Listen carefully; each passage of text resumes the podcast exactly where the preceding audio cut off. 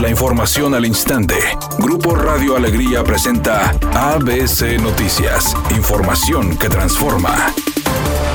El gobernador del estado, Samuel García, denunció que agua y drenaje de Monterrey fue desatendida por la pasada administración estatal, lo que ocasionó el surgimiento de redes de corrupción al interior de este organismo, por lo que se buscará un acuerdo con los alcaldes para que los municipios cumplan con los pagos pendientes a esa empresa, después de darse a conocer que mantienen adeudos con el organismo por el suministro de agua. Agua y drenaje fue desatendida y se llenó de rufianes y de corruptos tenemos mucha cartera vencida, no solo con municipios, con muchos particulares. Pero yo también tengo que ser sensible de que mis amigos alcaldes no tienen el flujo, por ejemplo Monterrey, de pagarme 300 millones de pesos. Entonces lo que vamos a lograr es un acuerdo de pagos en parcialidades y que agua y drenaje vuelva a tener un eficiente sistema de cobranza para no tener morosos, adeudos y que todos los alcaldes se comprometan a poner lo que les toca. Este lunes, alumnos menores de 11 años de edad de Santa Catarina recibieron la vacuna contra COVID-19 en la frontera como parte de la gestión del gobierno municipal para proteger su salud ante el regreso a clases de manera presencial. El secretario de Desarrollo Social de ese municipio, Iván Medrano, informó que por gestiones del alcalde Jesús Nava se realizó la cita en el programa de vacunación transfronteriza, donde padres de familia se organizaron para el traslado de los menores. Indicó el funcionario municipal que tras ser vacunados en el puente internacional a Colombia, los padres de familia agradecieron a las autoridades de Santa Catarina al sentirse más tranquilos de que sus hijos estén vacunados.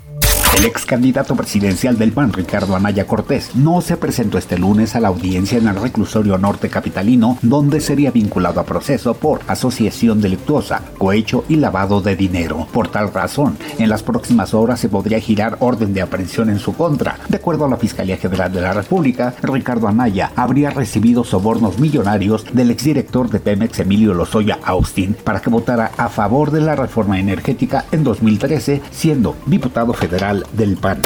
Editorial ABC con Eduardo Garza. La cultura del agua no le importó a la pasada administración independiente. El Bronco desde su llegada al gobierno canceló las campañas de concientización como la de gota a gota el agua se agota y la de ándale así sí, entre muchas otras. Además le quitó el presupuesto al programa de cultura del agua que hacía campañas de ahorro del vital líquido con mensajes que quedaban en la memoria colectiva. Ahora vivimos una crisis de agua para consumo humano. Todo suma y no haber hecho concientización también fue parte del problema que vivimos hoy. A ver si esta administración no comete los mismos errores.